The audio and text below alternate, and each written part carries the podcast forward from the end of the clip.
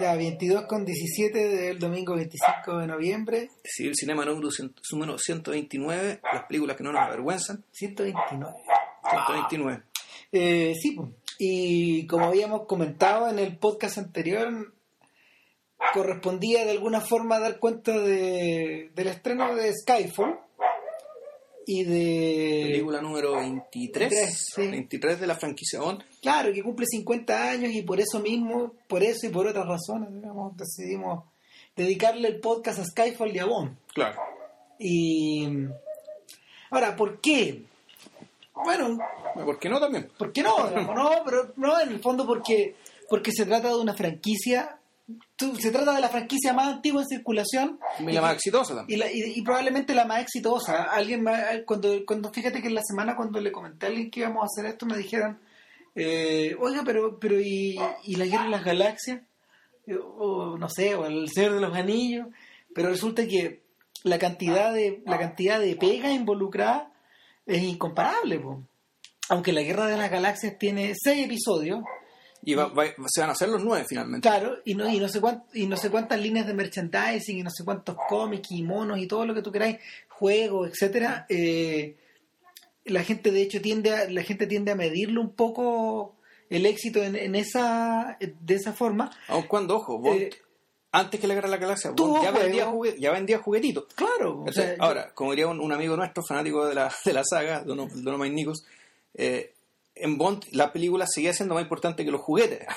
Cosa es que que... esa es la vuelta. Claro. Esa es una de las vueltas. Y, y finalmente, a ver, el legado de el legado de la guerra de las galaxias con todo lo cuestionable, igual, igual existe, pero la cantidad de material sobre la que tú podés trabajar es muchísimo menor. O sea, ma- material fílmico, a eso me refiero. O sea, como, material fílmico, como, de- como material mítico, Claro. que tampoco es original, que como, como, como diálogo con la realidad tampoco hay gran cosa ahí. No, No. o sea, a ver, desde ese punto de vista yo diría que incluso una franquicia, una franquicia como la de Star Trek tiene más, tiene más, ¿cómo se llama? Tiene más, ti- tiene más jamón que cortar. Claro, pero hay que decir que en lo que sí es, es el viaje, viaje a las estrellas, perdón, el, la guerra de las galaxias, el saca la cresta Star Trek es en imaginería. De todas maneras. No, es, es- es- O sea, efectivamente lo de la imaginería, los monstruos, los bichos, lo, lo- lo que se ve, digamos, ¿cachai? Claro. La- eso que los franceses llamaban space opera. No. Ahora, en el caso de Bond, eh, la imaginería en sí eh, llama un poco la atención porque en realidad está, está compartida, no sé, sobre la base de un, de un abanico más o menos limitado. ¿A qué nos, a qué nos referimos? Es que en realidad es bien limitado, o sea, están Bond, al centro. Bond, con las características de Bond, es decir, ya, eh, Bueno, el pues, Playboy, digamos, es- sí, es, el Playboy, digamos, el- el- El, el, el Bond que escribió el Bond que escribió Ian Fleming está un, está un pelo un, un pelo basado en, en cómo se llama en los protagonistas de, lo- de, la, de las novelas negras de los. 40 sí, más que de la, más que del film noir pero también está basado en también está basado un poco en Sherlock que el comandante Bond eh, es un personaje es un personaje desequilibrado bueno para el copete bueno para la droga con tendencias con, con tendencias como se llama la depresión total si es que no está en, si es que no está en movimiento Claro. es una persona es una persona que en realidad es bastante básica en torno a su psicología eh, en mirado de lejos, ¿cachai? Eh, como, como alguna vez, como alguna vez lo describieron, Bond eh, en el fondo es una suerte de bloque de piedra. George Lazenby, el Bond, el, el tipo que ha hecho menos, menos Que hizo un solo, solo una película y que, que para mi gusto de, de la era clásica es la mejor. El servicio secreto de su majestad. Esencialmente es, un, es, un es una, es un- es una bolsa de carne con buena pinta. O sea, y, y es un gallo que es un gallo completamente opaco. No hay no hay dimensiones detrás de Lazenby. Ahora, pero es que eso, eso es algo, es un- una virtud de la película o es un, un acto fallido. Yo creo que más bien es un acto fallido, es decir, querían repetir, querían repetir un Connery digamos, y no le resultó. porque Claro, por eso porque- el tipo es una pura película, ¿no? O sea, no, es que él no, que él no quiso volver, creo. Ah, Pero, pero el, el punto es que em, con Connery tampoco hay una con Connery tampoco hay una gran diferencia. O sea el, el, el, el James Bond de, de, Sean Connery también es un bloque de cemento. Sí.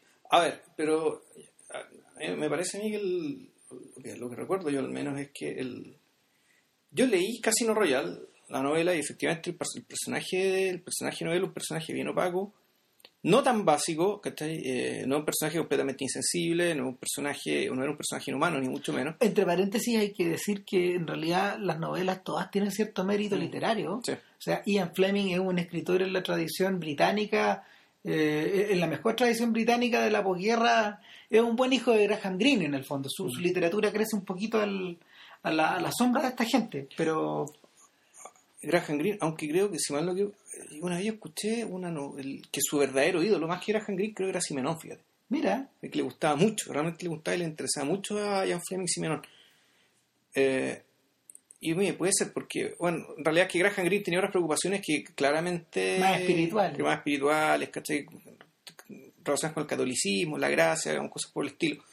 Que Jan Fleming no las tiene necesariamente. Eh, pero a, lo que voy es que la, traducción que se hizo al, personaje fílmico, que es del que vamos a hablar ahora, y del mito del que vamos a hablar ahora, que es el mito fílmico, no, no, no, el mito literario. el mito literario, es un personaje que eh, tiene una dimensión originalmente bastante más luminosa, en el sentido que es un personaje que tiene todo lo que el macho occidental puede desear. Claro. Y por lo tanto tiene, tiene más atributos, eh, tiene más atributos que los que el personaje de la novela, Ahora, pero, pero no para hacerlo más complejo, sino al revés. Eh, para simplificarlo. Para simplificarlo y para hacerlo realmente un, arquetipo, un, un, arquetipo digamos, que genere reacción. Es decir, el personaje, bueno, uno ya tiene, buena pinta, tiene facilidad para la violencia física, es decir, un tipo que sabe defenderse solo. Tiene, tiene, lleva la elegancia como una segunda piel. Tiene, claro, tiene, tiene infinitos recursos materiales, aunque no son no, su riqueza no es suya, sino que la riqueza del Estado británico, digamos, que está detrás de él, pero pues anda con siempre con los tremendos autos, que está ahí con bonitos relojes, la buena ropa, bla, bla, bla, bla, bla.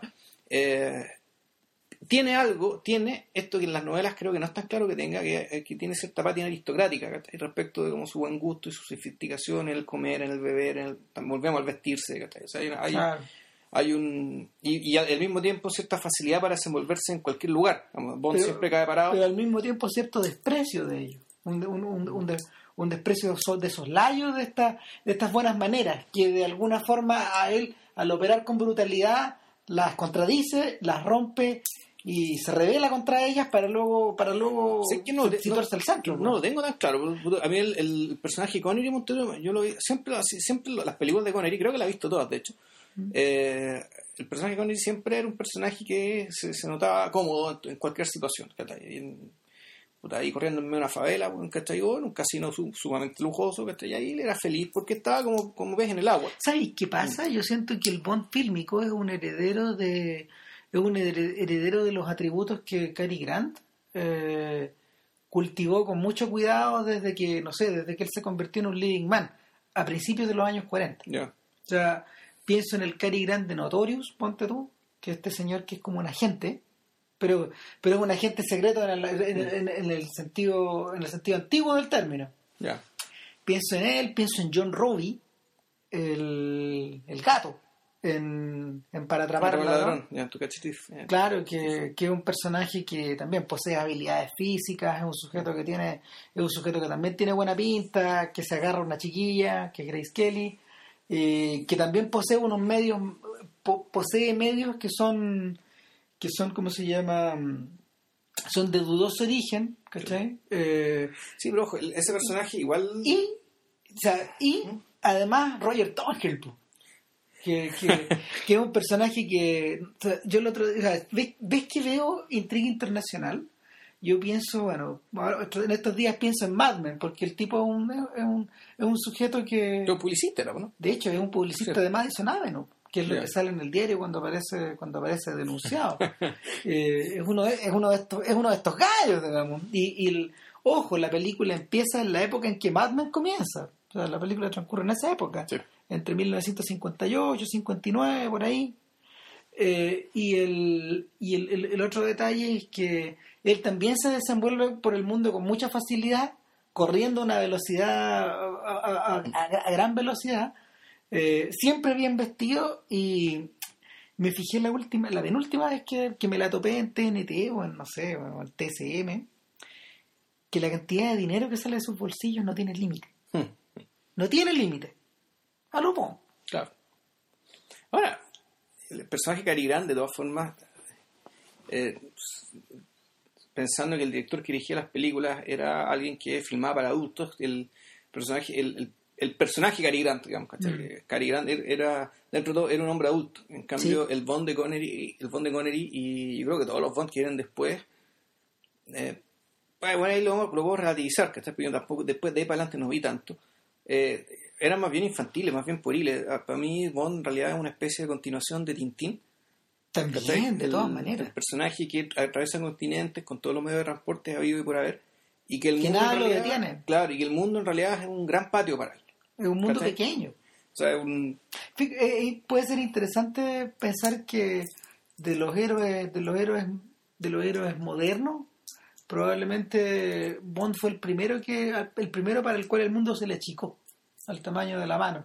Eh, no estoy pensando en Phileas Fogg, porque Phileas Fogg, el de, el Sí, de la vuelta al mundo en Mundo. 80 días, esencialmente es un personaje, es un personaje que es literario, pero que en el fondo él trata de reducir el mundo al tamaño de una, al tamaño de una vuelta de 80 días. digamos.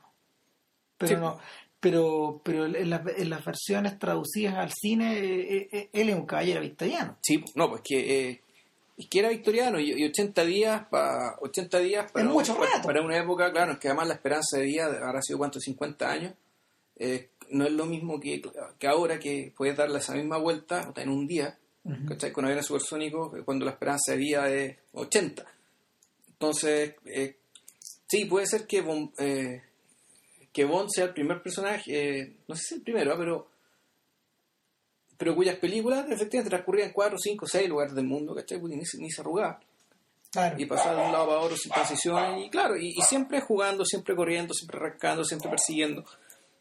Y, y cruzando, digamos, esto con el tema de, creo yo, que, que es la aparición de la, de la, de, de la pastilla, digamos, de la, de la pastilla del anticonceptivo, que implicó la liberación sexual de las mujeres y por lo tanto el acceso a otro juguete más, digamos, para el niño Bond, Bueno, que, era, que eran las diversas mujeres que aparecían en las películas. ese es el otro detalle, que Bond está rodeado de archienemigos Ujú, y está rodeado de mujeres y en último término está rodeado de juguetes. Claro. Esos son los tres polos de su, de su universo y se repiten una y otra vez, una y otra vez. El, eh, no sé, por la cantidad... eh, hay gente que la, la otra vez vi una infografía de las minas que se agarraban por película. Ya. Entonces había detalles en el suelo o en otro lugar, ¿cachai? Eh, ¿Cómo se llama? Afroamericana, eh, blanca, asiática, estaba todo clasificado. Y, y era un juego bastante complejo, po, porque, porque había una, una gran cantidad, de hecho hacían la cuenta al final y todo, digamos, pero, pero el, la gracia es que las mujeres de Bond son tan distintas como los lugares que él atraviesa. Ahora, O sea, efectivamente, no hay un perfil definido. no, po, o sea, se, ha, se ha agarrado de todo. Claro. Claro, o sea, de En hecho, está el gusto. no, de hecho en Skyfall hay una broma al respecto. Cuando, cuando aparece Silva, el, el malo de Javier Bardem, y le dice, señor Bond, usted está un poco, lo tiene capturado, está poniéndose un poco nervioso. Para todo hay una primera vez. ¿Y quién te ha dicho que esta es la primera vez? Dice. claro, o sea, implicando que, implicando que la pansexualidad de Bond va más allá de lo que vemos en la pantalla. Que en algún momento que cooperó el hombre. Claro, o cooperó a alguien más, digamos. claro, hizo cooperar a alguien. Claro, entonces, el punto es que eh, ahí está el tema de las mujeres. Por otro lado, el tema de los archivillanos. Ahora, ah, no sé, pues está ese dicho antiguo de que la película es tan buena como tu malo. Ya. O sea, y, y el, De hecho, la primera película tiene el nombre El Malo, claro, Doctor No. Doctor No. O sea, el Hitchcock decía que, que él se tomaba grandes, gran, o sea, gran la gran dificultad que él tenía cuando armaba las historias era delinear un malo que no solo fuera creíble, sino que alguien que fuera capaz de ponerse a la par con el, con el joven, con el jovencito de la película. Eh, y en ese caso, eh, no sé, lo- los malos de Bond adolecen de dos cosas, yo creo, O sea, en general. Uno, de que son fácilmente identificables, son fácilmente identifica- identificables por su por sus características físicas. Sí. La- todas, todas las la- la- las cuales en general van asociadas a cierto grado de depravación. Sí, monstruosidad. Claro, eh, o mo- monstruosidad física o monstruosidad interna, no Claro. sé. En el caso de Doctor No, no estoy, no, estoy- no la tengo, no la tengo tan clara, pero sí yo, por ejemplo, recuerdo mucho a Blofeld, Ya. este personaje de pelo Sí. blanco, El doctor malito, si fue el, el Doctor doctor, Evil, el doctor Evil de... claro, que acariciaba el gato. Claro. Claro, y, eh, recuerdo a ese, por ejemplo, y Blofeld, O, o el mismo Golf, bueno, Goldfinger, no, fíjate, Goldfinger yo lo tengo recontra olvidado, pero el que uno no olvida jamás el chino con el sombrero de, de- el, el bowler. exacto, o tampoco uno se olvida de mandíbulas, ¿cachai? Este Mm, gigantesco, sí. este gallo gigantesco que, que, que, agarraba por el cogote a, a- a- ¿cómo se llama? a Roger Moore, o tampoco me acuerdo, tampoco me olvido de- del, del personaje de, El hombre de la pistola de oro, De- o sea, de, claro, de- de el- Escaramanga. el hombre el hombre de los dos pezones, po, o de los tres pezones. po, weón. de, los- de- de ahí sacó Bart Simpson la broma. po. Claro, de que, de que Krusty tiene tres pezones. Y. O tampoco, por ejemplo, me olvido, no sé, pues de.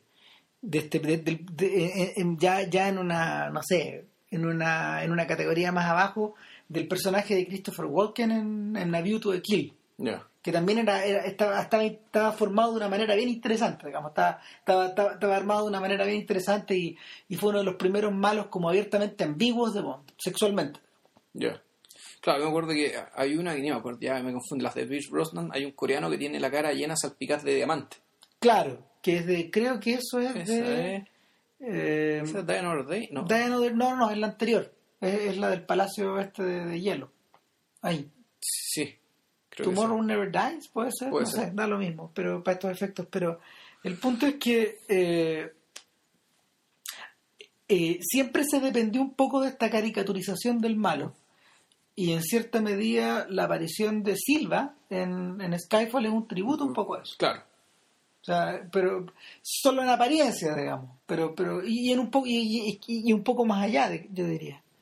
Va un poco más allá. Pero la el, cuando la peli- cuando la, la película abiertamente falla, por ejemplo, como ocurre en Quantum of Solace, donde, donde el malo, que es un gran actor, que es Matthew Malrick. Ah, Él Amalric. Amalric es el malo. Sí, pues, él es el Amalric. ma- es Malrick, sí, él es el malo. Ya. Y tiene pésimas líneas. man. O sea, lo, el- más encima físicamente, en la- a la hora de la pelea final, está tan desmedrado en relación a este otro gallo, digamos que no, no, no hay comparación, no es posible pelea. Lo fletan, digamos. Pero el, el, el, el punto es que, pese a eso, las películas de Bond se las arreglan para funcionar. Y yo creo que en parte también lo hacen por dos cosas. Por dos cosas. Uno, porque algunos juguetes son muy divertidos.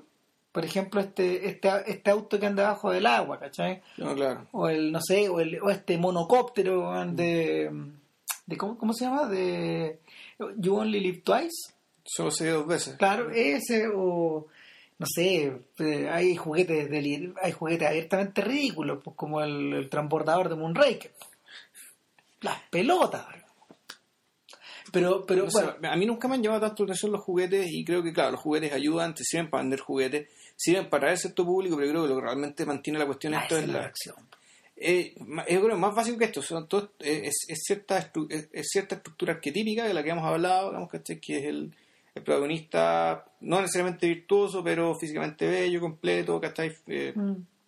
Versus un malo deforme, ¿cachai? con mucha mina rica, con una definición, con una Con harto paisaje, claro, con, harto, vi- eh, con una guarida secreta. weón. harto maniqueísmo, ¿cachai? Eh, todo Claro. esto muy bien colocado en la época de la Guerra Fría y haciéndolo bien ambiguo respecto de, eh, me imagino, las relaciones con la Unión Soviética, es decir, que a veces los malos eran los soviéticos propiamente tales y a veces los malos eran una fuerza, una tercera fuerza que podía desequilibrar las cosas cuando estas otras dos superpotencias habían llegado a algún grado de equilibrio. Claro, y, y de hecho la- las películas empiezan a tambalear cuando todo esto, cuando el cuando toda la parodia de cuando toda esta parodia de Guerra Fría escenificada eh, se diluye. Entonces, no sé, pues a finales de los 90, o sea, a finales de los 80, tenía a Timothy Dalton vengando la muerte de Phillips Leiter, un amigo de él, que luego vuelve a aparecer. Vuelve a aparecer, claro. Claro, pero, pero el personaje lo, el personaje lo hace, eh, no sé, lo- lo- aquí lo hacen enfrentarse como unos lores, unos ares de la droga, ponte tú. ¿Qué hace Bond ahí? Es como, es como Tarzán en Nueva York. De hecho, Esa, peli esa película creo que yo la vi. De hecho, se olvidó completamente, la vi hace poco. Y lo que sí recuerdo es que podría perfectamente eso no ser Bond. No. O sea, alguien lo mencionaba el otro día, creo que unos, unos, unos, unos británicos, donde al hacer la cuenta de las películas, ellos decían que ese personaje bien podría haber sido, no sé, encarnado por Bruce Willis con otro nombre, o, o si lo así más bruto, puede ser, puede ser Schwarzenegger. Schwarzenegger hizo películas así. O sea, es que el tema es, todo el mundo ha hecho películas así, eh, porque básicamente Bond ha sido recontraimitado, copiado, Claro. ripofeado, No, eh, pervertido. estandarizado. Están estas versiones de estos cabros chicos mini Bond, por ejemplo, o, o Johnny English, que es el personaje de. ¿Cómo se llama? De Rowan Atkinson. Sí, claro. Eh, y. Esto está la gente Flint, que está ahí. Claro, o sea. Incluso y- hasta Sandro hizo Operación Rosa Rosa. po. Diablo. En la, en la misma época, claro, yo el otro día nos reíamos con, con JP porque en la misma época en que se realizaba Bond, estaba Flint por un lado, que era James Corn, Mm. eh, y estaba, no sé, estaban estos personajes, estaban estos personajes más endurecidos de Michael Caine, el, el agente, no, el archivo eh, claro, que, que ya es otro tipo de agente, pero era una cosa alternativa. Claro, y ojo que eh, eso también tenía un Harry sustento. Palmer. Harry Palmer, eso también tenía un sustento literario, también muy respetable, Sólido. pero cuya, cuya emergencia al cine, en cierto sentido, fue, fue acelerada digamos, por la existencia de Bond. Claro, Es decir, digamos, y- los productores se dieron cuenta que este Era la beta de historia, digamos, que generó algún tipo de interés y realmente se hicieron muchas cosas a partir de ahí. Ahora, unas en un- buenas, unas malas. Y en último término está Matt Helm, que era, que era el agente secreto de. ¿Cómo se llama? De Dean Martin, pues, imagínate. Ahí sí que había copete y minas ricas y, y, y como que. Ahí se fue toda la mierda. Ya fue toda la mierda, claro. O sea, si, si Matt, si Matt Helm podía hacer películas, bueno, incluso Sinatra hizo, pero lo- lo- los papeles de Sinatra eran más, cerca, los- más cercanos a los de Clint Eastwood, en ese sentido. Eran más. Eran. ¿Cómo se llama? Su, su personaje del detective, así se llama la película.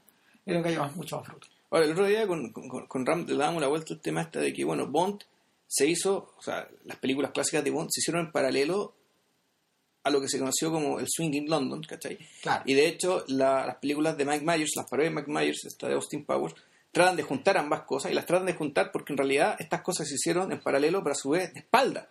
Exactamente, O sea, mirando, mirando hacia un lado y hacia otro. Yo creo que la- el gran acierto de Mike Myers, porque el primer, el primero Austin Powers es brillante. O sea, Ya. yo, yo, yo, yo ahí no, no transo. Me, me gusta mucho esa película y es, y es porque en el fondo el tipo tuvo una gran intuición. intuición. Eh, este mundo ñoño de este, este mundo ñoño que se ha satirizado hasta la mugre, digamos, de estos colores, de estos col- de estos colores y de y este juegui- estas palabrillas, gruy, etcétera y todas estas cosas, eh, no tiene nada que ver con la con la brutalidad de Bond, po, ni, A ta- ver. ni tampoco con este mundo de Claro, es, es como juntar a Bond con Blow Up, Claro. eh, en rigor. Y, Es como juntar a los Kings con los Stones. claro, ¿y a, a qué vamos con esto? Vamos a que el, esto está absolutamente de espaldas porque eh, Bond, el- la- primero, las películas de Bond eh, no transcurren, tran- muy pocas escenas transcurren en Londres porque básicamente lo interesante es el patio del mundo, es decir, son películas O sea- colonialistas donde las cosas malas no pasan en Inglaterra. No, por, o sea, por favor, claro, ¿no? O sea, el- lo- lo- los establishing shots nomás son británicos. Yo me acuerdo que eh, en al servicio secreto de su majestad hay una buena secuencia en unos techos en Londres. Ya. Pero no estoy no estoy capacitado para acordarme de que, o sea, seguramente el dono sí, pero, pero Londres no importa mucho acá en esta ecuación. No. O sea, hay, hay muchas otras escenas que sí transcurren en otros países de la Commonwealth, pero, pero no... Claro, y hay, hay, hay otras partes que transcurren directamente en Estados Unidos. Por tanto, Sí. una, la, del, la de los diamantes son eternos, ponte tú, claro, eso, eso transcurre en Las Vegas. Claro. Una parte importante transcurre, creo que en Las Vegas, sí, en Las Vegas. Sí, en Las Sí, en Vegas, Las Vegas. sí. En Las Vegas. Primero, principio en Sudáfrica, después en Las Vegas. Pero, pero claro, de todas formas, esa es una, esa es una historia que tiene que ver con. No, que, que transcurre en Las Vegas porque, claro, el personaje en cuestión y su, y su, y su, y su organización es, es esperable que esté en Las Vegas.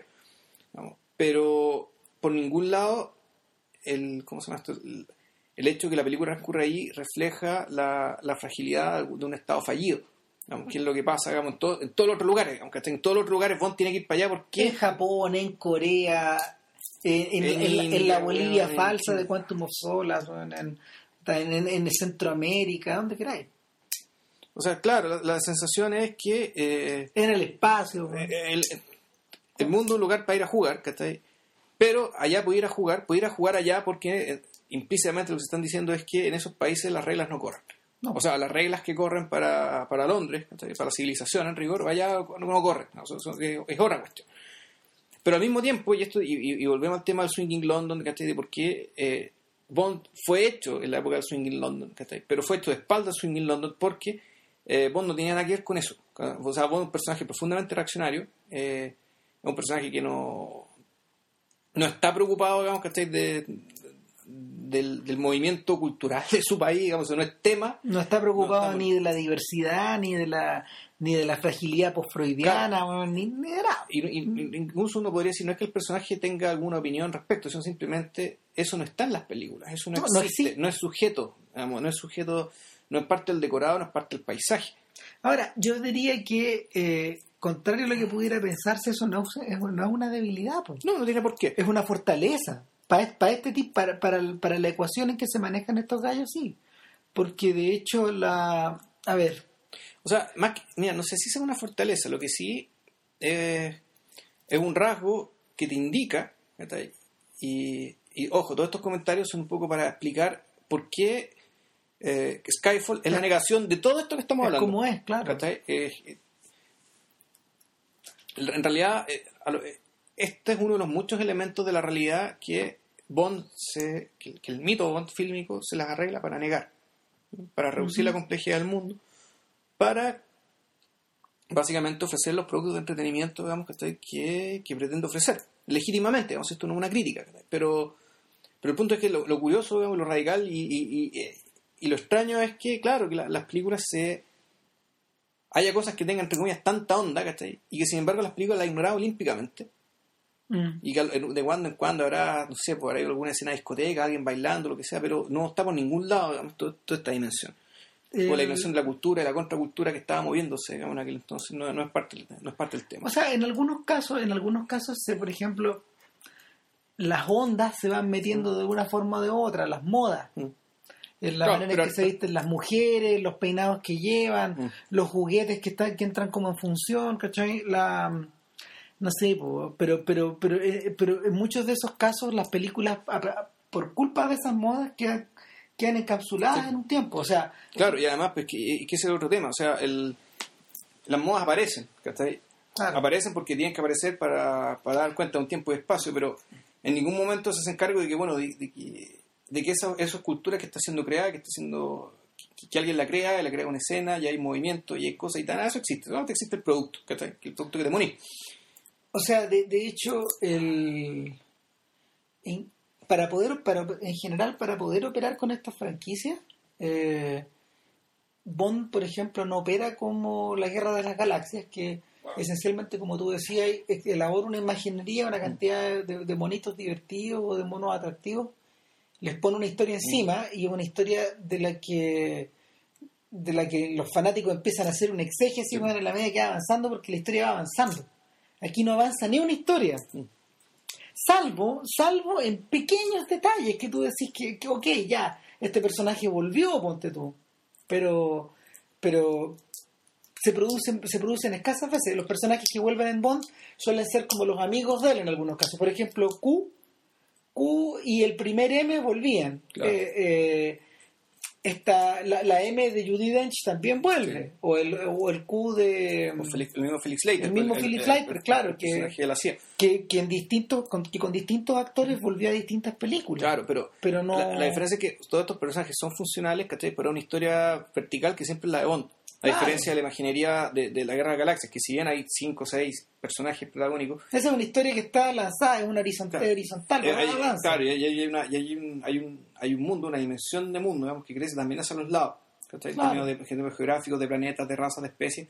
En realidad, uno podría decir que es casi una Biblia, por decirlo así. O sea, no sé si en términos estructurales, ¿cachai? los imaginarios de este tipo, tanto como el Señor de los Anillos, por supuesto, o- que ojo, literariamente el Señor de los Anillos es mu- mucho más antiguo, o sea, por lo menos 20 años más antiguo que la Guerra de las Galaxias.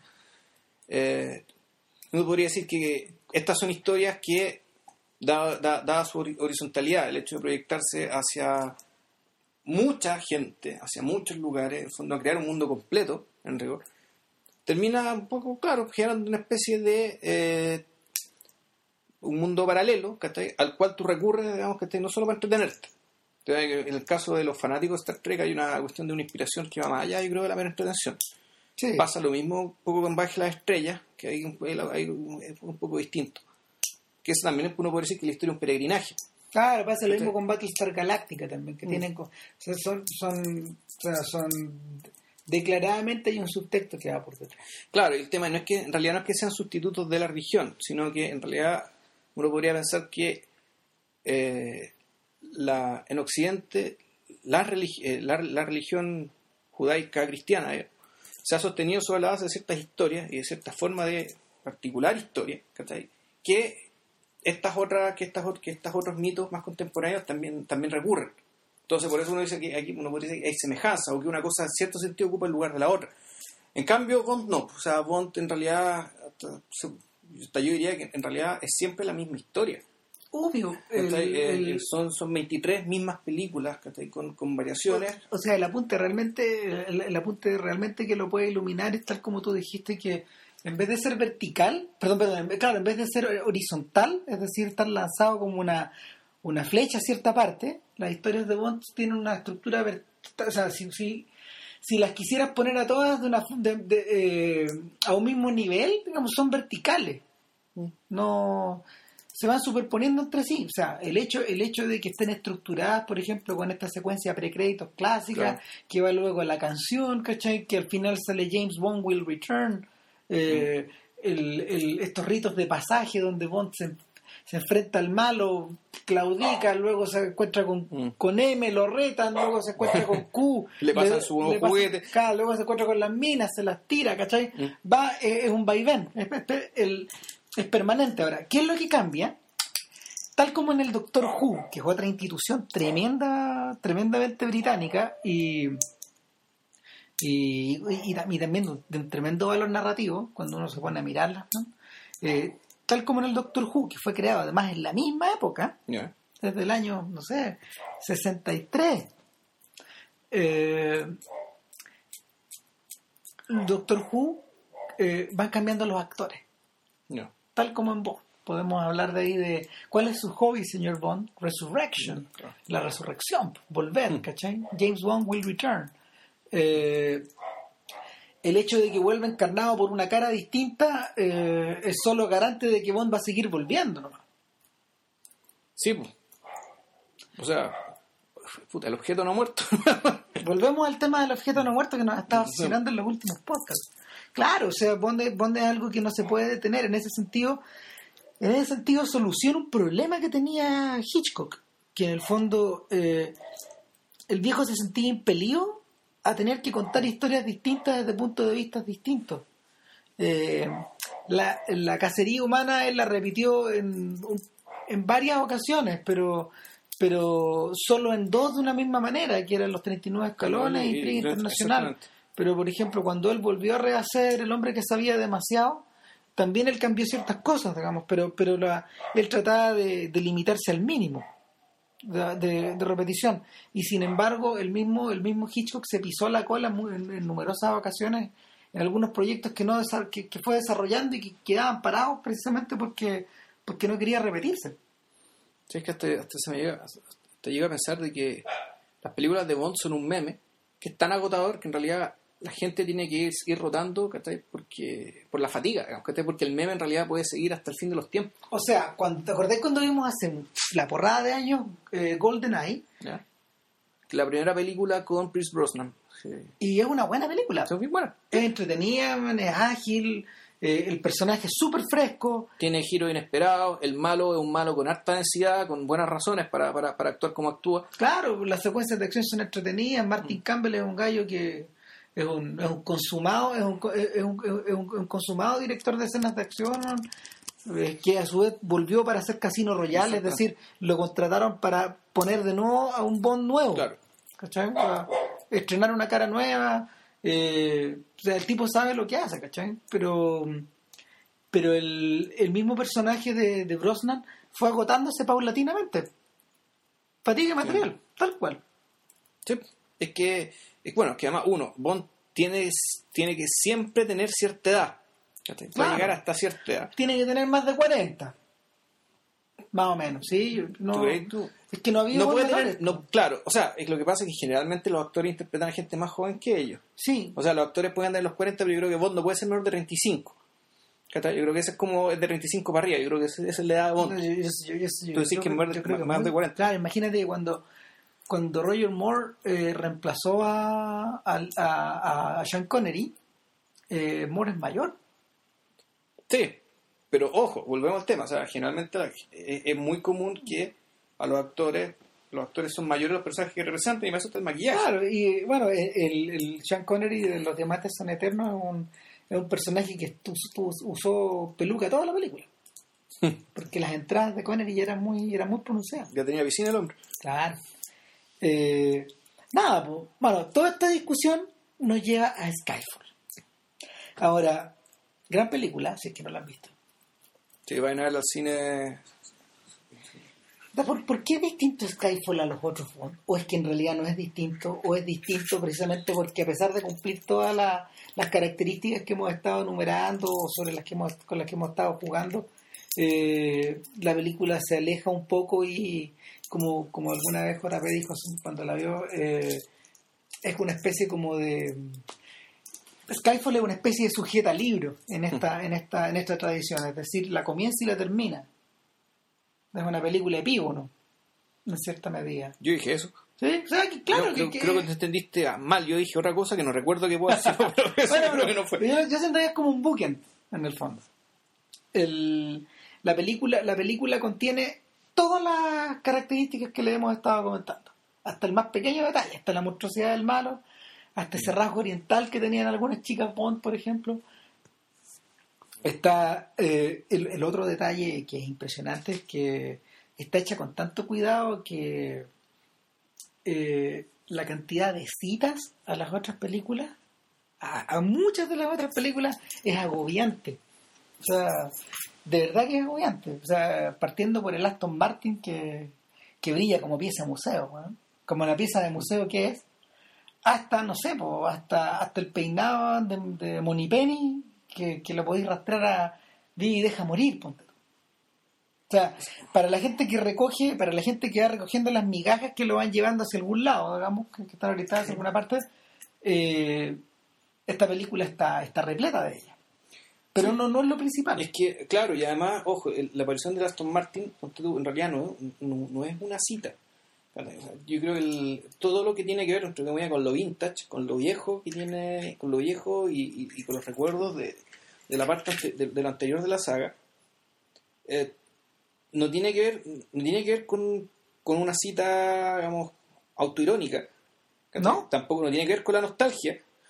No, o sea, yo, me, yo encuentro que el momento en que aparece el Aston Martin es tan, es tan, es tan importante para la historia como el momento en que aparece en el cuadro de Turner, en la National Gallery. El, el cuadro del remolcador de, de barco. Claro, eh, Corresponde a eso. Lo que pasa es que el- el- todas estas cosas aparecen, en fondo, para. Creo yo que es para primero hacerse cargo de la historicidad. Es decir, de que este personaje, este, este personaje, si bien fue. ¿Cuál es la palabra? ¿Cuál, cuál es la palabra para referirse a lo que pasó con Casino Royale? Que es una especie de. No es, no es un reset, es más fuerte que el reset. que Es un que- rebirth. que, que la, la saga fue reiniciada con Casino Claro, Royale, con la eh, película lo- número 21 Es, es un reboot, como Reboot, dicen los gringos. Esa es la palabra, reboot, fue un reboot. Es decir, a partir de ahora, Todo de nuevo. todo de nuevo. Eh, todo de nuevo. Con algunas características distintas. El actor va a ser nuevo. Vamos a empezar con Casino Royale, que, que es la- precisamente la primera novela de, de Ian Fleming sobre Bond, eh, que dentro de todo es bastante fiel a, a la novela. En, en la línea gruesa es, es bastante fiel y, y se le agregan ciertas cosas para calzar con el perfil de película, pero, pero, pero sí, es muy fiel. Y sin embargo, hacen un reboot, hacen un reboot, que es una película bastante buena, yo creo que bien lograda, que es una película que no está bastante, muy, muy por arriba, digamos, ¿cachai? que las películas promedio, que incluso que las mejores películas digamos, del, del ciclo antiguo. Es decir, a mí Casino Royale me gustó más que las de Connery, ponte tú. Sí, eso me- pero yo, yo, yo yo sacaría de, de sacaría Goldfinger, ponte tú, de, de- de esa listilla. No, a mí me gustó Operación Trueno, ¿cachai? Goldfinger también. Pero, pero son películas que tú, igual tú, con el paso de los años tú no las puedes tomar muy en serio, ¿cachai? No. En, en términos de trama, sí, en términos de factura y en términos de, de que sí, que cumple con el objetivo de entretener. Pero es una película seria, ¿cachai? Y, y donde el drama, lo que le ocurre a James Bond es algo serio. Mm. ¿cachai? Es algo grave, es algo que, eh, que cambia una persona, son cosas que cambian a una persona. Claro, eh, en cambio, las películas de Bond, salvo en el salvo cuando matan a la esposa en, en el servicio secreto de su majestad. servicio de su majestad. Eh, Mm, eh, a vos no le pasa en el terreno de Bond no cabe, no cabe la, no cabe el melodrama. Claro, pero Que, que- eh, eso, eh, eso eh, es que más que melodrama, volvemos al tema, al- eh, no cabe el life changing, ¿cachai? Aquello que, la evolución, aquello que haga que esta persona sea distinta. ¿cachai? Que antes porque le pasó algo que realmente le trastornó, algo que le cambió sus coordenadas, que le hizo la vida de otra manera, porque Bond es un objeto no muerto, es decir, para Bond el, el mundo siempre No va a ser igual, él va a ser siempre igual, su misión en él va a ser siempre igual, y las personas con las que interactúa van a ser siempre intercambiables, digamos, una reemplazará a la otra, pero pero pero el personaje entre comillas como no va entre comillas a evolucionar claro, la diferencia que tiene Skyfall respecto de las anteriores es que tú a eso le agregáis el elemento del tiempo. claro O sea, el- no es casual porque en el fondo Skyfall es el filme del jubileo. 50 años. claro Entonces, eh, la matriz de la historia esencialmente eh, podría reducirse a ese perrito que tiene M eh, puesto en el... A un bulldog un John Bull Claro, es un John Bull, po, es, un, es es una especie de perro viejo que tiene que tiene la Union Jack tatuada en la espalda, pintada Claro. en la espalda y, un- y- y es un perro horroroso. un ¿no? perro feo viejo y facho es el tipo y, y- y paralelamente es el tipo es el tipo de, de monito de monito de losa que una que una dueña de casa por ejemplo Claro. podría tener en su living Sí. Eh, no olvidemos eso y el entonces nada ¿qué encarna este John Bull? la tosudez pero el- la, la- la- a ver, la tosudez la energía el imperio pero al mismo tiempo la decadencia Sí. porque porque el imperio ya no es lo que era está desgastado y ahí no sé pues se mete la cuña de la, se, se mete la gran cuña de, de, de- de James Bond como un anacronismo viviente y una cosa que se va reforzando a lo largo de todo el metraje. Ahora claro si, si lo pensamos bien la los, los personajes que uno podría otros personajes que uno podría comparar con James Bond también tienen esas características es decir tú Corto Maltés era un personaje ¿cachai? que ya que se las batía por la suya en un momento en que los estados nacionales que armaban un tremendo ejército y donde donde lo que imperaba era, era lo colectivo entonces un personaje Sí. como él él era un anacronismo claro Indiana, Indiana Jones es un anacronismo o sea, un Sherlock Holmes es un anacronismo también o sea esos esos, esos, esos ataques de ¿cómo se llama? esos ataques de soledad man, y, y de, de, de- ¿cómo se llama? de anacoreta que le daban por ejemplo esta capacidad como de encerrarse y no abrirle la puerta a nadie man. en realidad finalmente finalmente el verdadero enemigo de, el verdadero enemigo de, de Sherlock Holmes no era Moriarty y no eran los otros malos era Scotland Yard era la, era la estructura organizada para poder, a través de, no sé, de la energía, de los balazos y de la ciencia, pillar a los criminales.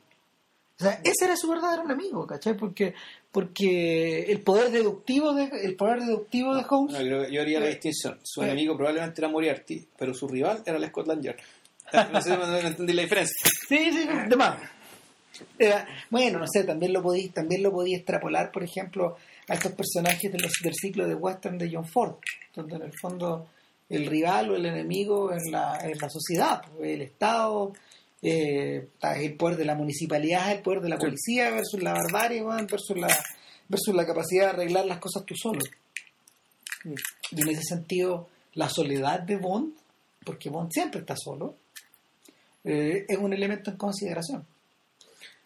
En- no sé, a, a mí esta película a mí me, gustó mucho, respeté mucho el hecho de que la película se hiciera cargo precisamente de que no solo Bond está, es un anacronismo, digamos, ¿cachai? él como figura, sino que la persona Bond es, eh, es alguien que, que tiene en su cuerpo y en su mente eh, todas las cosas que ha venido haciendo durante los últimos 50 años. Las tiene, las tiene prácticamente enquistadas, las tiene tatuadas. Claro, las tiene, las tiene dentro de su cuerpo, las tiene dentro de su mente, por lo tanto un personaje que está absolutamente desequilibrado. Que es tal cual lo describen en, en Casino Royale en la novela, y peor. O sea, y Eh. ese es claro, y esa es la razón por la cual se lo valea al principio. La única forma de poder, la única forma de poder, eh, divertido, la única forma de poder comenzar una película de Bond es matando a James Bond. Y, despeñándolo de un puente, ¿cachai? En el fondo... O, o eh, claro, o tirar el largo tranquilizante de una bestia salvaje sin control. Es lo mismo, claro. Y, y botarlo, dejarlo botado en la cuneta. O sea, el- la decisión que me toma de, de dispararle en el tren, de disparar, de, de que, de que Moneypenny dispare al tren en movimiento sabiendo que le pueden pegar a su agente favorito, a su hijo, A su hijo. porque ese es el otro tema de la película, eh, es una decisión sumaria, es una ejecución. ¿Cachai? Y, y la película se precipita, parte precipitándose al abismo de inmediato.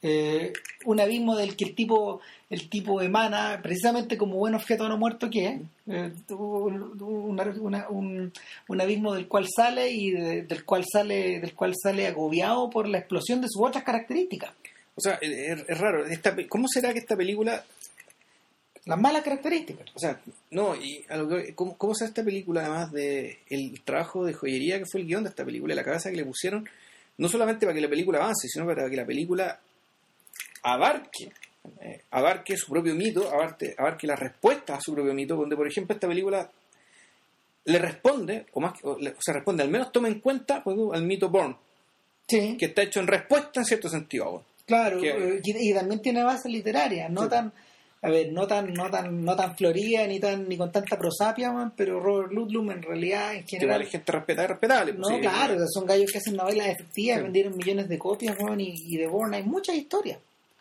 Y, y, y, Bourne también, Bourne también es una reliquia de la Guerra Fría, pero la, la- Claro, pero el, pero el mito cinematográfico de Bourne, claro, es post Guerra Fría y esa es la brillantez, Claro. claro.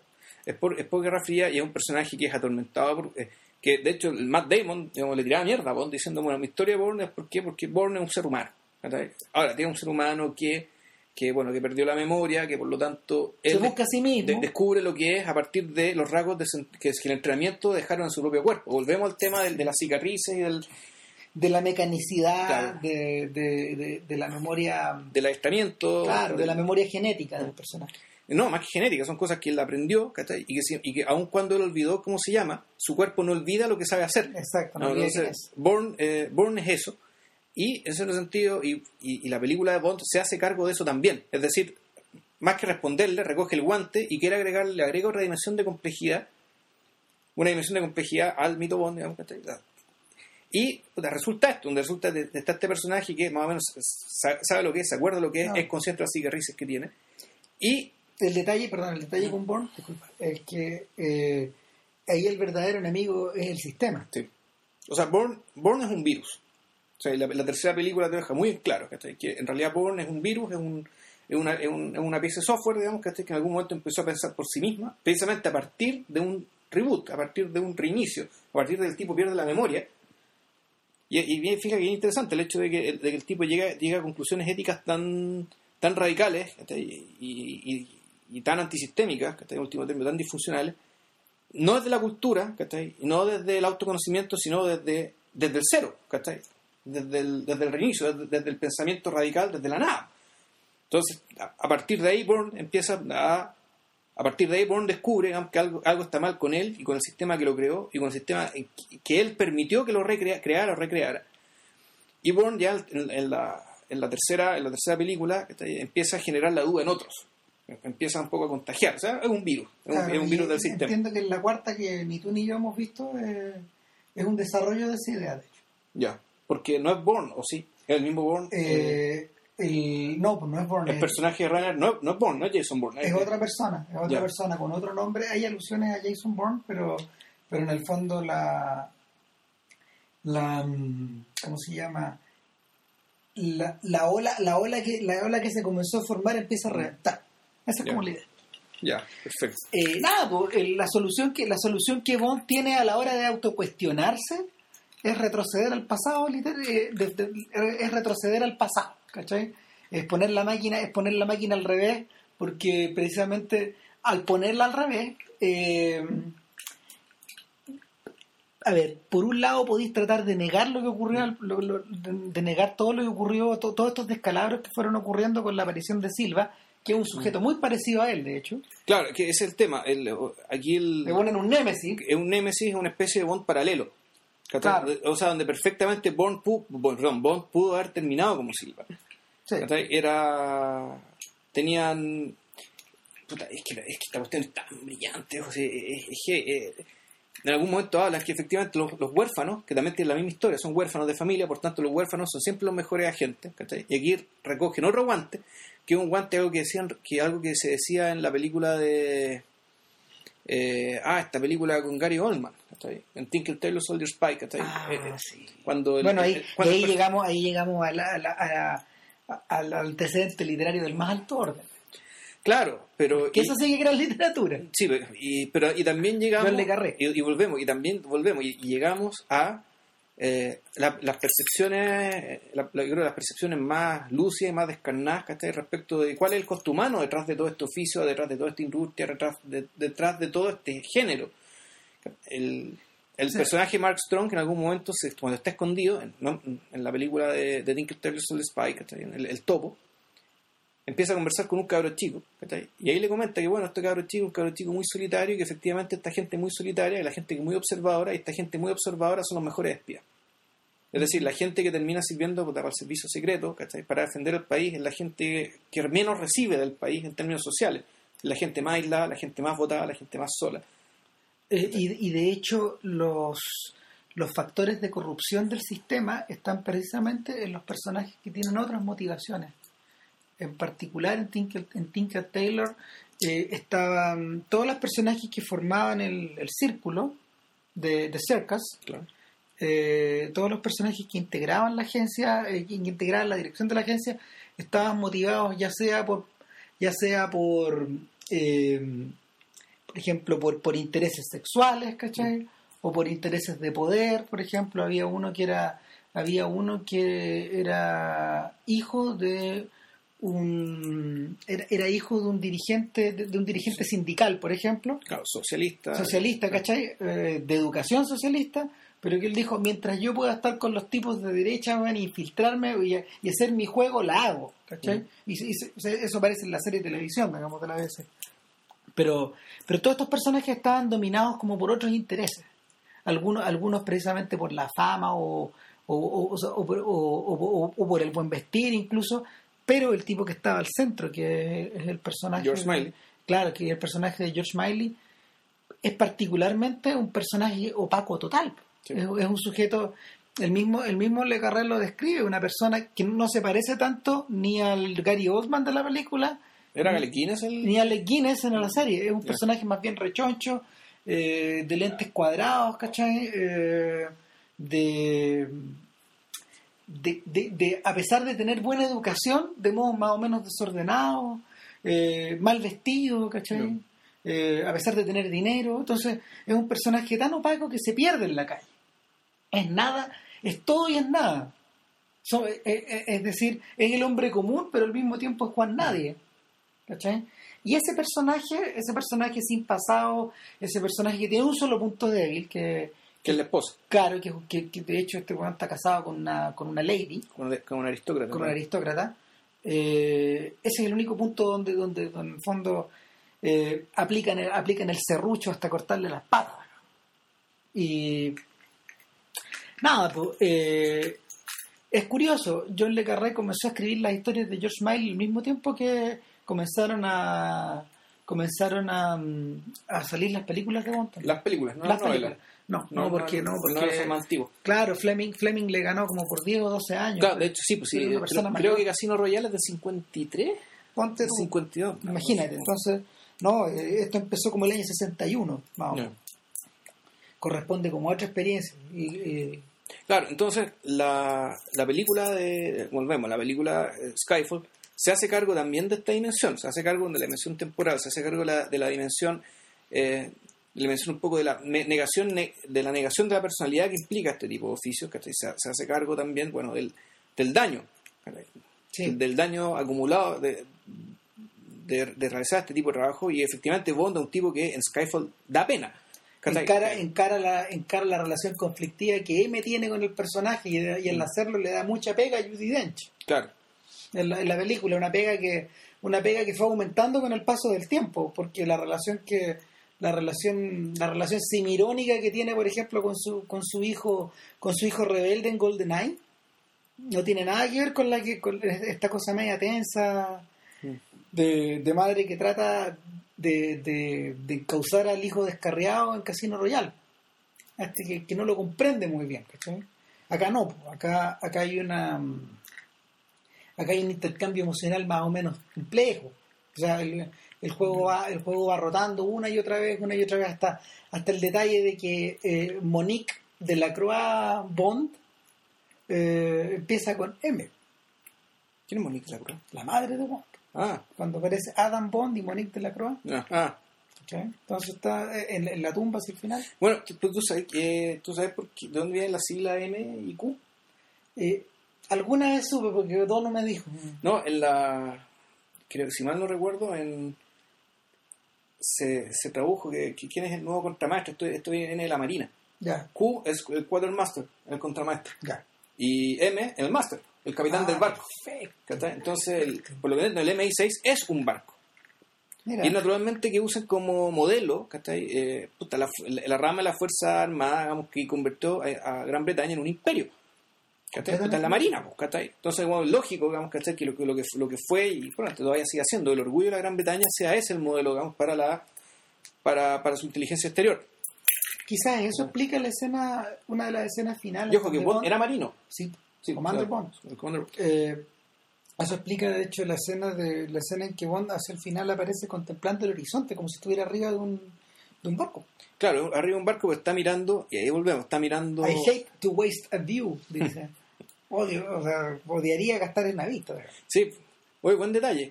Ahora, y además es que muy, es muy fuerte el hecho de mostrar esa toma después de haber visto la película. O sea, Claro. después, ya al final de la película, después de todas las cosas que han pasado en O Londres, de que de que Londres de, de que Londres ya no es un lugar seguro, por lo tanto, De hecho, toda la, hay una gran cantidad de escenas de... O sea, ver, Londres es un campo de batalla en este Mira, al verla, al verla de nuevo el, el- el- el viernes pasado me di cuenta de tres detalles.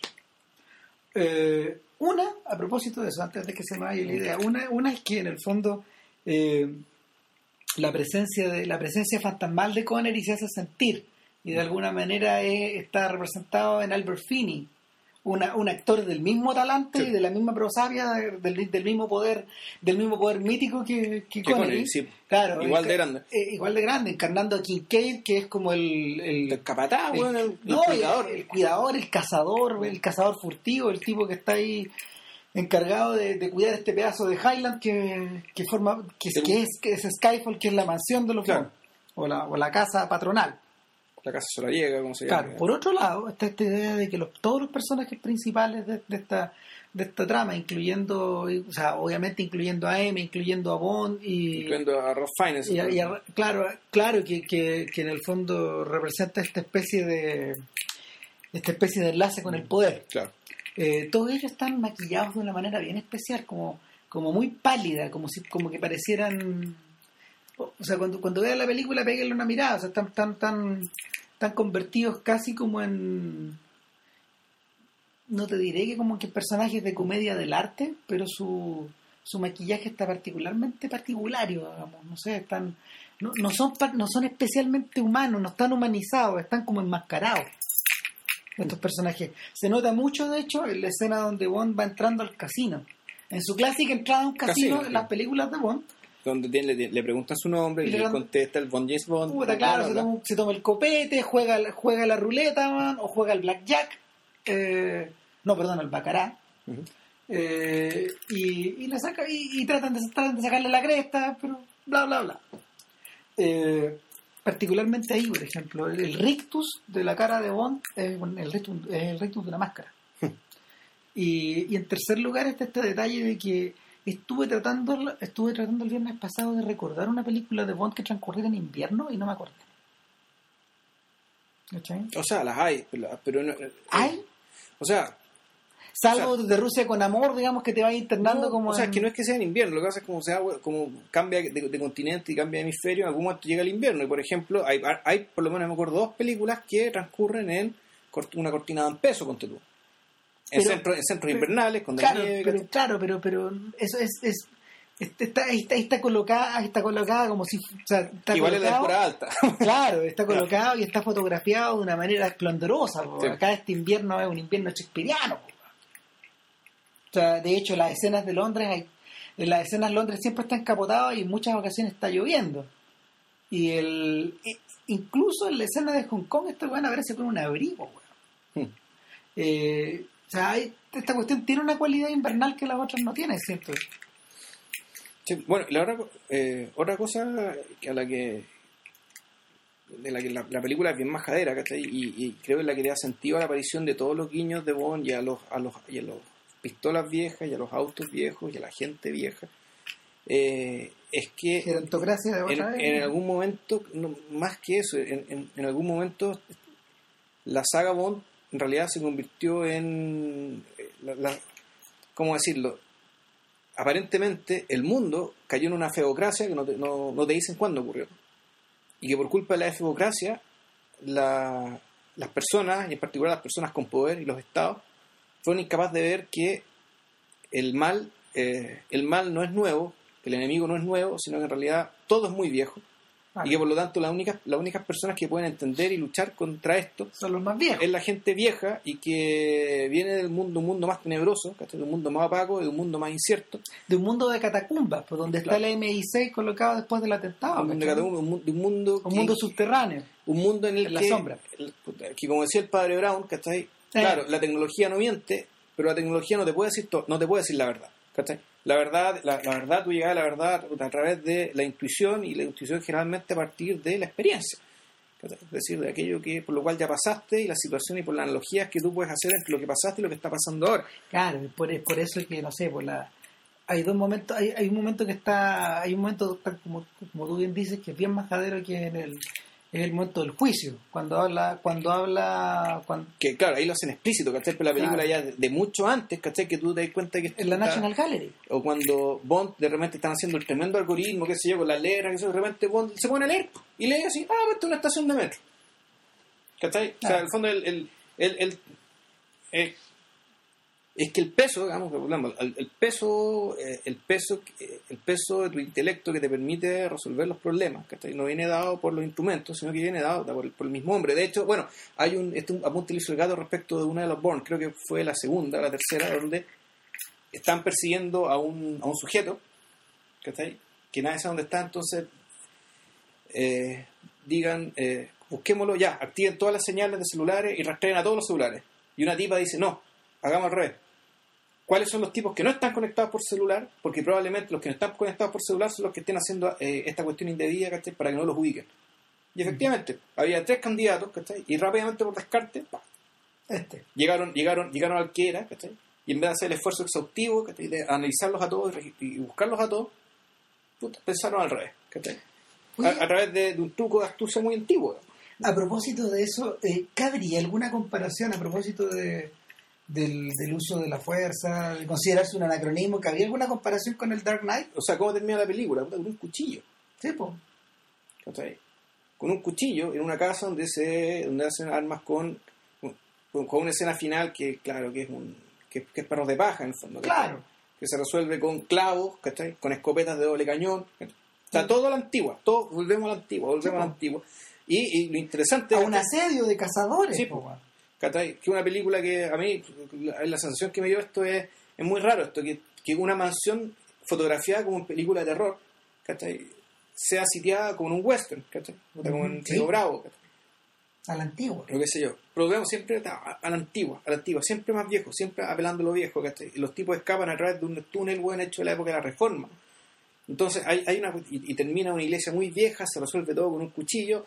Entonces el Se resuelve todo como en la Hammer, se resuelve Claro. todo como en la se resuelve todo como en la tenebrosidad de ciertas películas británicas de los 40. entonces claro, se da la paradoja, ¿cachai? De que el, el mito Bond y la saga Bond se, re- se renueva, ¿cachai? Da apelando a lo viejo, ¿cachai? Y haciéndose cargo de que el personaje es viejo. Ahora, el punto es que eh, ¿qué significa eso para el futuro de la para el futuro de la franquicia? No sé, después de, después de Casino Royale vino Quantum of Solace, que hasta donde sé, yo no la he visto, digamos, ¿cachai? pero es bien sí. decepcionante y Está- o sea, no está pero ni por las tapas a la altura de la predecesora, No, ni esta otra. Pero ahí hay un tema estructural. O sea, eh, estos tipos tuvieron que apurarse para terminar el guion. A ver, es que habría que hacer una habría que hacer un apunte aquí, de que en el fondo, en la medida de que las películas de Bond se han convertido en una suerte de tributo a sí mismas, o en una suerte como de una suerte como de estructura a ver, fíjate que al verla con Núñez, eh, Claudio Núñez, un amigo de nosotros, eh, Núñez dijo al final mientras corrían los créditos, dijo, "Puta, la cartagante esta película, man, no me la imagino. El diseño de producción. Claro, man, y, y eso es finalmente. Bond también es una enorme y complejísima cartagante. Y, y en eso falló Quantum más Solas, en la cartagante, tal cual. ¿Por qué? Porque en el periodo que se dedican a armar el guion, eh, estuvieron presionadísimos por, la, por un paro de guionistas que venían Ya. y las reglas de la, las reglas del, del, del- del sindicato de, del sindicato de guionistas americanos es tan, son tan brutas de que en el fondo si no teníais listo el guion antes de que se fueran a paro no hay película Ya. no hay película entonces lo tiraron todo al asador y finalmente la, los cambios los siguieron haciendo mientras rodaban pero el daño ya estaba hecho es más, o sea, para peor, el daño ya estaba hecho precisamente en una película donde estos gallos trataban de trataban de, ir- de colgarse del argumento del anterior para Sí. prolongar la historia. Y de hecho, parte de lo más interesante que ocurre en la película y las escenas más bonitas tienen que ver con el personaje de Giancarlo Giannini, que Ya. estaba presente en, Sí.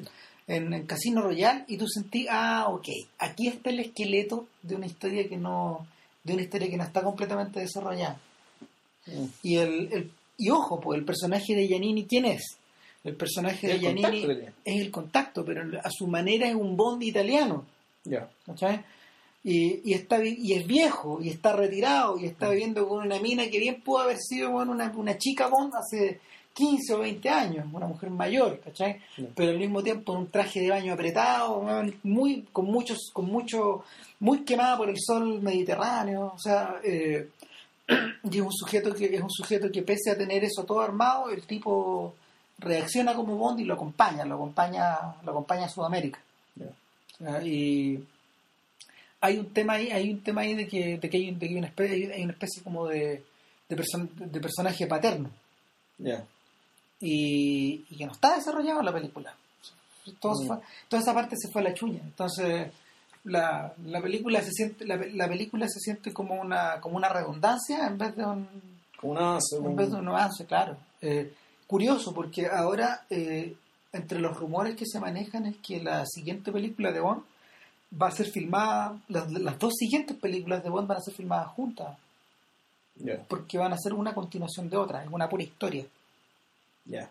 Claro, eso, eso, ya, eso ya te da cuenta. Para terminar el contrato de 5 de Craig. Claro, entonces eso- te da la impresión de que efectivamente en estas cinco películas hay una progresión, de que aspiran a, a que el personaje tenga un arco ¿cachai? y no tenga una secuencia de películas iguales unas tras otras. Que Le pasó a. Brosnan, le pasó a Alton, le pasó, le pasó a todos los demás. O sea, la, la tragedia de eso, la tragedia más grande de eso es el, es el anatema, el gran anatema para los bondianos, porque nunca digan nunca jamás.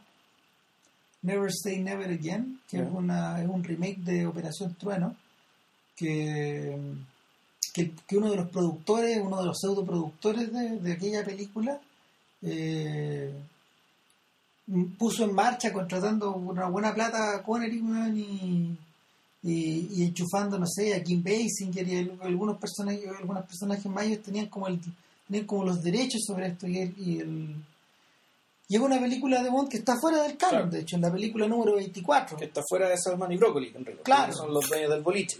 Claro, pero, pero la, lo trágico de la película, eh, Bárbara Carrera era la otra, la otra- la otra chica. Lo trágico de la película es que en el fondo era una suma de lugares comunes. O sea, todo- todos asociados a la idea de, de un Connery más viejo que estaba con, no sé, con tupé también, pero, pero que, que vendía la onda, digamos. Pero, pero la pero, pero, era- pero era una era, era una era una suma de lugares por donde la cueva había pasado. ochenteada. Ahora, volviendo al tema que volviendo al tema de Dark Knight, del Dark Knight, Hmm. eh, es interesante que la, las soluciones que Skyfall se planteó eh, con, con Sam Mendes de la mano y todos los tipos que lo rodearon, ¿cachai? Alexander Witt en la, este- En la segunda, en la en la segunda segunda unidad. eh, todo, todo, todo, el, todo el trío el trío de guionistas ¿cachai? Que, que se hizo cargo de la que se hizo cargo de la historia to- toda la forma en que, la, la forma en que se estructuró la película etcétera etcétera la forma en que los, los propios actores se involucraron eh, me llama la atención la unidad de eso respecto de la hipertrofia de la tercera parte de, del, de Batman que que a su modo también se había puesto sobre las espaldas la obligación y el deber de cerrar esta trilogía que se había abierto. O, no sé, siete años atrás, ¿cachai? Ojo, muy cerca de la fecha de estreno de Casino Royale, Eh, la primera. ¿sí? Eh, O sea, Batman es de 2005. Claro, y Casino Royale del 2006. Seis, o seis, siete, claro. 2006. Sí, pues, están, están mon- esta- estas, dos, estas, estas dos trilogías, la de Craig y la de y la del Dark Knight, están montadas en el tiempo, son paralelas. Hmm. Eh, las dos las dos reimaginaron a personajes que en el fondo son a ver son personajes que están anclados en la cultura pop por un lado y por otro lado están anclados en un están anclados en un conservadurismo y, y- una y una y una suerte como de matriz reaccionaria súper fuerte Eh, en el caso de en el caso de, de Bond eh, está todo está, está todo el tema de la de esta especie como de de larguísima decadencia imperial en el caso de en el caso de del Dark Knight esto tiene ribetes esto tiene ribetes neofascistas incluso en algunas pasadas Sí. ¿cachai? De, de, de, de, control de la información, de control de la identidad, weón, de, que, que, que, que alcanzan su máximo esplendor en la segunda película. Pero la ligación está fea. Sí, bueno, pero no sé, yo creo que está mucho mejor resuelto en Bond. Muchísimo mejor. O sea, la tercera parte al menos. O sea, su- su- Probablemente de todo el cúmulo de películas, yo creo que de Dark Knight, la, la segunda película es mejor que todo, es mejor que la. Tal vez sea mejor que Casino Royale, encuentro yo. Por mejor ejemplo. que esta. Tal vez, Puede ser. tal vez, pero, pero, pero como, como ciclo, a mí me convence más el de Craig. Pero ojo, que el ciclo de Craig todavía no se acaba. No, pues, Eso es lo más notable, ¿cachai? Y, y, está vivo. y realmente lo que, lo que deja abierta esta película son posibilidades que yo creo que son inéditas para el personaje, son iné- inéditas para la franquicia. Por lo tanto, y puede ser que estos tipos, que la, los, los guardianes del mito Bond, en el fondo, los- los, eh, la familia, La, la gente de Ion, la, la hija, la hija de Brócoli, creo, Claro. o la sobrina de Brócoli. de Michael G. Wilson, toda esa Claro. gente. esa gente probablemente sí pues, ha- haya adoptado esta, esta decisión de, de crear, de usar a los actores ¿cachai? y crearle una historia, un arco completo ¿cachai? al actor que encarna al Bond y, y- y que cada Bond en el fondo no sea una sucesión de películas, sino que tenga un arco, tenga un sentido. ¿cachai? Y tengo, y tengo un sentido eh, también relacionado con la época, la época en que le tocó, le, le tocó estar, en los años que le va a tocar actuar, las cosas que van a pasar en el mundo durante esos años que le va a tocar, eh, que le, que le- que le va a tocar ser de Bond, que implica también la desaparición de Estados Unidos. ¿cachai? en el caso de la película, que Estados Unidos no existe. Todas las recompensas, las lucas y los tesoros cuentan en euros, ojo. Eh, en la anterior incluso había un chiste, un chiste malo acerca de eso, pero fíjate que para ir cerrando, volviendo a Sherlock Holmes, que, tam- que, que- he vuelto una y otra vez, weón, eh, el arco, el arco de Holmes, eh, que, que incluye, no sé, po, la presentación del personaje con evidentes, con evidentes, ¿cómo se llama? Lazos hacia el siglo XIX en el, en el personaje de en el personaje de Watson ¿ya? estuvo en la guerra Crimea creo Sí. sí Ya. tal vez me equivoque pero pero pero Watson Watson es un La Watson guerra de Crimea en 1860 y algo, ¿no? eh, sí puede ser pero o, sí o, o algo- no, la verdad no me acuerdo pero en el fondo el personaje el, el personaje parte Watson parte siendo un un cómo se llama un oficial o sea un, un doctor en retiro que sirvió en la, que sirvió en la milicia. Y, y- y ahí lo enlaza, ahí lo enlaza a todos los, a todos los conflictos de a todos los conflictos del imperio en el siglo XIX. Parte ahí, eh, con, con Doyle lo mata, lo mata en Suiza, caen en este Bell y Moriarty, Holmes y Moriarty caen en, caen en este precipicio el personaje retorna muchos años después pero el ciclo de el ciclo de, de Holmes se cierra antes de se cierra al comienzo de la primera guerra. O sea de hecho la última la última aventura es una aventura política que tiene que ver con que tiene que ver con su último saludo claro que, que tiene que ver con, con lo que viene después ahora eso fue de hecho escrito creo que en los 20 Ya. o sea, a posteriori.